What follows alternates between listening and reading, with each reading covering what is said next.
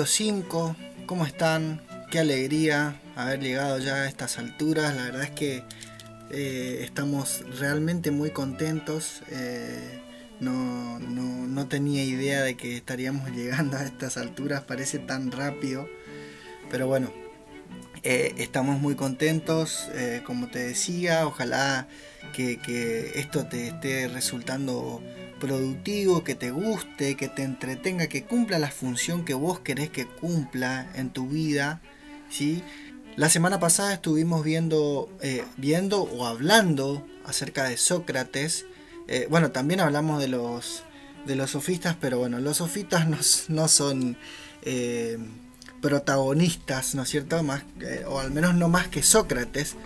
Por lo que esta semana casi por obviedad o por decantación, tenemos que hablar del encargado de que hayamos oído hablar de él, que fue su discípulo más, más reconocido, si se quiere, que estamos hablando de Platón, nada más y nada menos de que de Platón. La semana pasada les había comentado que, que Platón, el día que Sócrates muere, dijo, acaba de morir la persona más justa de toda Atenas. ¿Sí? Eh, es decir, que Platón evidentemente se conmovió, como era de esperarse, con la muerte de, su maestro, ¿no es cierto? Eh, de más está decir que fue Platón fue uno de los filósofos más importantes de toda la historia. Estoy seguro que todos alguna vez escucharon hablar de Platón, así como de Sócrates. Por más que no sepan quién es, por más que haya gente que jamás haya visto nada de filosofía, creo que me atrevo a decir que todo el mundo alguna vez escuchó hablar de Platón y también de Sócrates y de Aristóteles, ¿no es cierto? Que, son como es el trío fantástico de, la antigua Grecia. Pero hoy vamos a hablar solamente de Platón, ¿sí? Eh, como te decía, fue uno de los filósofos más importantes de la historia. Incluso eh, hubo un, filósofo alemán que dijo alguna vez, eh, alemán no, perdón, un, filósofo inglés, no me acuerdo el nombre, pero dijo una vez que toda la filosofía occidental no es más que una nota al pie de página de la obra de Platón. O sea, eh, el otro día yo les había mencionado en otro capítulo, en una, hace, hace creo que fue, fueron dos semanas más o menos, no me acuerdo, eh, les había mencionado un meme que mostraba cómo a Platón haciendo todo el trabajo ¿sí? Como, como el tipo, el trabajo, como, como el empleado nuevo, ¿no es cierto? Que, está trabajando por todos. Y eh, el resto de los filósofos estaban eh, como eh, aprovechando de los beneficios del trabajo de, del empleado nuevo, en este caso de Platón, ¿no es cierto? Es lo que nos quiso decir este filósofo, pero, pero más inglés, ¿sí? Con, más clase. Dijo, bueno, la, la filosofía occidental es una nota al pie de página de la obra de Platón. O sea que eh, esto nos demuestra o nos, nos da a entender de la importante influencia que significó Platón o su pensamiento para el resto de los pensadores, incluso para nosotros mismos, ya que su pensamiento inspiró no solo a filósofos y pensadores, sino también a la religión, por ejemplo. Pero bueno, no vamos a profundizar todavía en, el tema, ya que esto, les recuerdo que, no, que solo es eh, parte de una introducción a la filosofía, por lo que vamos a hablar sobre ciertas partes de la obra, ¿sí? de la obra de Platón, y de diferentes temas que veremos de qué manera se van, se van conectando. Ya ustedes se van a dar cuenta cuál es la relación que tiene. Todo el pensamiento de Platón circula alrededor de algo. ¿sí? Para hablar de la obra de Platón, tenemos que, de, Platón tenemos que clasificar su pensamiento en cinco partes. ¿sí? Tenemos la eh, antropología filosófica, ¿sí? tenemos la metafísica, tenemos la ética, la filosofía política y la teoría del conocimiento. Son las ramas o disciplinas de su filosofía que van tocando distintos temas. ¿Ok? Vamos a hablar, vamos a comenzar hablando de la metafísica. ¿Qué es la metafísica? Es el estudio de lo real, el estudio de lo que es, ¿sí? Pero para que se entienda mejor vamos a ver su etimología. Ya saben, los que escuchan desde el principio, si es que hay alguno, ya saben que a mí me gusta esta parte, ¿no es cierto? La etimología de la palabra porque te muestra de dónde viene la palabra, cuál es la raíz de esa palabra y te aclara muchas cosas. ¿sí? Metafísica viene del griego meta, eh, del griego, ¿no es cierto? Viene del griego meta, que es después, ¿sí? O, más allá, ¿sí? Meta es como más allá, ¿sí? Y física viene de physis, que significa naturaleza. Es decir, que metafísica es más allá de la naturaleza. Por eso Platón divide a la naturaleza en dos partes. El mundo sensible, que es lo que podemos ver, tocar, etc. O sea, lo que podemos identificar o percibir por medio de nuestros sentidos. Pero Platón creía que este mundo, que, él denominó el mundo sensible, era solo una mera copia del otro. El, mundo inteligible o el mundo de las ideas, un mundo ideal. ¿Sí? O, sea, el mundo que nosotros conocemos por medio de nuestros, eh, por medio de nuestros sentidos, ¿sí? no es más que una copia de un mundo ideal, que no está acá, ¿sí? está en otro lado, está en otro, eh, que ni siquiera está en otro lado, sino que está en otro lugar, eh, es difícil explicar, está, está pero no está. ¿sí? Él decía, por ejemplo, este micrófono, no es más que una mera copia o una copia barata, si se quiere, de un micrófono ideal que está en ese otro mundo. Es el, eh, en el de las ideas, ¿sí? Todo lo que está en este mundo no es más que una apariencia, no es más que apariencia o sombras de lo que eh, de su verdadera esencia que está en el mundo de las ideas. Platón para explicar esto, para que logremos entenderlo, creó una, una fábula, ¿sí? Creó una alegoría que se llama la alegoría de la caverna. Eh, esta alegoría o este cuento, si se quiere, está en la República, ¿sí? El libro se llama La República, pero eh, vamos a profundizar en la alegoría de la caverna en otro capítulo, ¿sí? A mí me gusta mucho esa alegoría, eh, por lo que le voy a dedicar un capítulo entero cuando terminemos esta introducción, porque a mí no solo que me gusta, o sea, no es algo o, no quiero que parezca, si, si es que, lo es, bueno, que no se note, que sea algo eh, completamente egoísta, porque estoy seguro que les va a gustar. La alegoría de la caverna, el que les genera curiosidad puede ir a comenzar a, investigar, a chusmear un poco en YouTube o en Google o donde quiera. O, o, por qué no en un manual de filosofía o en un libro en la República de Platón, de qué estamos hablando cuando hablamos de la alegoría de la caverna. Bien, hablemos de la antropología filosófica. La antropología es el estudio del ser humano, ¿sí? Y filosófica porque estamos hablando de filosofía y lo vamos a ver desde esa perspectiva, ¿sí? Porque el podcast es mío y así lo decidí. bueno, ahora sí me puse egoísta. Platón cree que, o creía, que el hombre consta de dos partes, con esto ya tiene que, tienen que ir identificando por qué digo que el pensamiento de Platón, de Platón nos marcó tanto. Según Platón, el hombre consta de cuerpo y alma. ¿Sí? El cuerpo envejece, el cuerpo se deteriora, se pudre, el cuerpo muere. Es una cagada el cuerpo. Ahora, el alma, obvio, es inmortal. obvio. Es decir, que más o menos se puede ver acá que el cuerpo es la copia de un hombre que está en el mundo de las ideas. Básicamente es lo que, eh, lo que de lo que se prende la religión. Bueno, basta de, castigar. Eh, Platón creía que nosotros estábamos en el mundo de las ideas o, o sea que estábamos en ese, en ese mundo alguna vez, paraíso, Edén, en donde podía conocer las cosas eh, o sea, cada persona podía conocer las cosas como realmente son, ¿sí?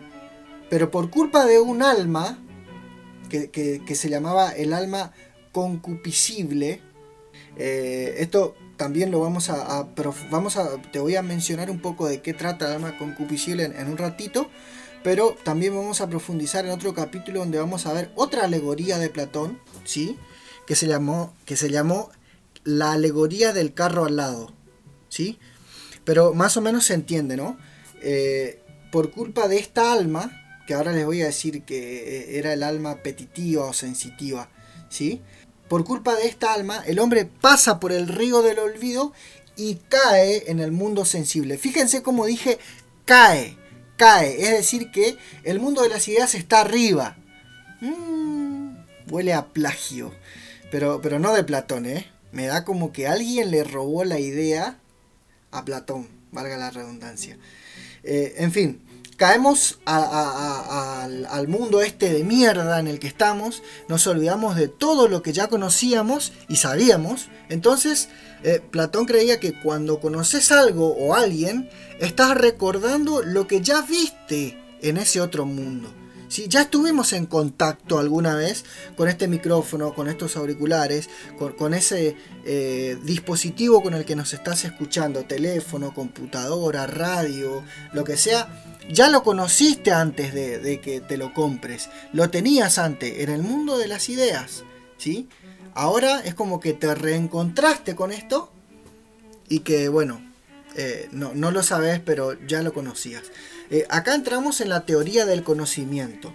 Lo que decía era que tenemos que ir orientando nuestro conocimiento hacia las ideas, o sea, identificar las características de las cosas o la entidad de cada cosa o ser en sí pero que vamos a, poder conocer realmente las cosas cuando nos liberemos de la cárcel del cuerpo. ¿Se acuerdan que, dije que cuando Sócrates muere, de alguna manera él se alegra, Sócrates, ¿sí? Porque según su pensamiento, él estaba siendo liberado y que por eso él elige la muerte por sobre el exilio y las demás eh, opciones que le dieron a elegir en su juicio. Platón creía que el alma constaba de tres partes, a esto se le conoce como la división tripartita del alma, según Platón. ¿Sí? Eh, estaba el alma racional, ¿sí? el alma irascible y el alma concupiscible, que es la que hablamos hoy. ¿sí? La más importante es eh, el, alma racional, ¿sí? Porque es la más importante porque es, es inmortal, es inteligente, de naturaleza divina, está situada en el cerebro, ¿sí? Si lo vemos la ubicación en el cuerpo de la persona. Eh, la virtud de, de, la, del alma racional es la prudencia y la sabiduría, ¿sí? El alma irascible es fuente de las pasiones nobles como el valor, el coraje, la fortaleza. Está situada en el pecho, ¿sí? O sea que, se ubica en, esa, en ese lugar en el cuerpo del hombre. Y también muere, ¿sí? Por eso no es tan importante como el alma racional. El alma irascible muere con el cuerpo. O sea, cuando el hombre muere, cuando el, alma es liberada de la cárcel del cuerpo, el cuerpo se muere y se carga consigo mismo se lleva el alma irascible. La virtud del alma irascible es la fortaleza. ¿sí? Y después tenemos el alma concupiscible, que, que, es la que mencionamos hoy, la apetitiva o sensitiva, fuente de las pasiones innobles, innobles, ¿sí? el apetito, los deseos sexuales y demás, y está situada en el vientre, y al igual que la, que la irascible es mortal, muere con el cuerpo. O sea que cuando, cuando el cuerpo se muere, se carga al alma irascible y concupiscible. La virtud del alma, del alma concupiscible es la templanza. ¿Ok? bueno. Ahora eh, pasamos a hablar de la ética de Platón. Él decía que el mundo de las ideas gobernaba una idea, ¿sí? y esa era la del bien. Entonces, todo hombre debería aspirar hacia el bien o la verdad suprema, la vida bondadosa. Eh, todo esto lo vamos a ir trabajando un poco más en profundidad cuando hablemos de la alegoría de la caverna, que es donde se refleja con más claridad todo esto que estamos hablando, ¿sí? En general. ¿Ok? Ahora pasemos a hablar de la filosofía política, que según expertos, eh, expertos, expertos en Platón, era lo que más le importaba a, este señor. Él buscaba encontrar el modo en que una sociedad sea ideal eh, o, cuál era la característica de una o cuáles eran las características de una sociedad ideal, como buscando cuál era la esencia de una sociedad en sí, es decir, cuál era la sociedad que habría en el mundo de las ideas, ¿sí? Como eh, qué es lo que está reflejando o las sombras de qué es esta sociedad que tenemos. Y eh, una vez que él creía que una vez que conoce las características, podría intentar emular eso en este mundo. ¿sí? Acá podemos ver reflejado el modo en que Platón inicia su obra a partir de la, según él, a partir de la injusta condena de su maestro Sócrates.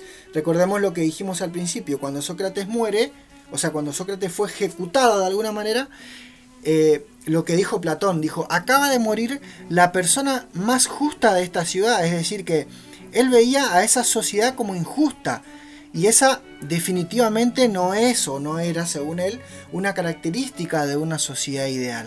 ¿No es cierto? No era justa. Y una sociedad ideal era justa o debería ser justa. Acá es donde él repite lo que hizo con el alma y hace algo muy parecido, pero con la sociedad. Divide a la sociedad en tres partes. ¿Se, acuerda que, ¿Se acuerdan que les había hablado de la división tripartita del alma? ¿Sí? Bueno, hace, hace esto mismo, pero con la sociedad. ¿Sí? En representación del alma concupiscible, o las personas que según él caían en la tentación de esta, eran los productores, es decir, la gente que se encargaba de trabajar la tierra, los cultivos, los animales, la producción de la sociedad. ¿sí? Hoy, si lo miramos eh, con los ojos de la actualidad, eh, serían los empresarios los, que producen. ¿sí? Esos son los que, eh, los que representan, o según Platón, según lo que él pensaba, caían en la tentación del alma concupiscible. ¿sí? El alma irascible eran los guardias o los soldados, que hoy serían justamente eso, las personas que pertenecen a una fuerza de seguridad como militares o uniformados en general. Eh, el alma racional, según Platón, serían los gobernantes, reyes y por supuesto los filósofos. Platón decía que un gobernante debería estar, acordate que estamos hablando de una sociedad ideal, no estamos hablando de que sea así, ¿ok? O sea, esto en teoría está perfecto, en la práctica, bueno, hay que ver un poquito cómo, cómo están las cosas, pero él decía que un gobernante debería estar gobernado, valga la redundancia, por el bien. Que si lo pensamos, como te decía, no está mal, ¿no es cierto? La idea. De hecho, en esa época los reyes y los emperadores, los césares, eh, le daban mucha bola a estos temas, tenían sus pensadores de cabecera y demás, por ejemplo, Alejandro Magno, ¿sí? O Alejandro el Grande, fue alumno de Aristóteles, ¿sí? Eh, bueno, Séneca, Marco Aurelio, fueron eh, personas que hoy son reconocidas no solo porque fueron emperadores, pero se los conoce también por su, por su inteligencia, por su intelecto, por su racionalidad. ¿Sí? Entonces, eh, vemos, dijimos que Alejandro Magno fue alumno de Aristóteles, que a su vez fue el alumno de Platón. No Alejandro Magno, sino Aristóteles. Aristóteles fue alumno de Platón, de quien vamos a estar hablando dentro de una semana. Así que eh, con esto vamos a ir cerrando el capítulo 5, ¿sí? Este fue bastante cortito, espero que, te haya gustado. Eh, todavía Todavía no tenemos ningún comentario. ¿Qué, qué, les parece? ¿Sí? Que, que, estamos esperando que dejen sus comentarios en YouTube. Eh, que, nos sigan, que se suscriban, que se suscriban eh, en, Spotify los que, los que utilizan esa plataforma. Así vamos tomando conciencia si es que nuestro trabajo les llena, les sirve, les entretiene y sobre todo si cumple con sus expectativas. ¿Sí? Eh, bueno, gente, me despido. Hasta dentro de una semana donde vamos a estar hablando, como te dije recién, de Aristóteles. Chau, chau.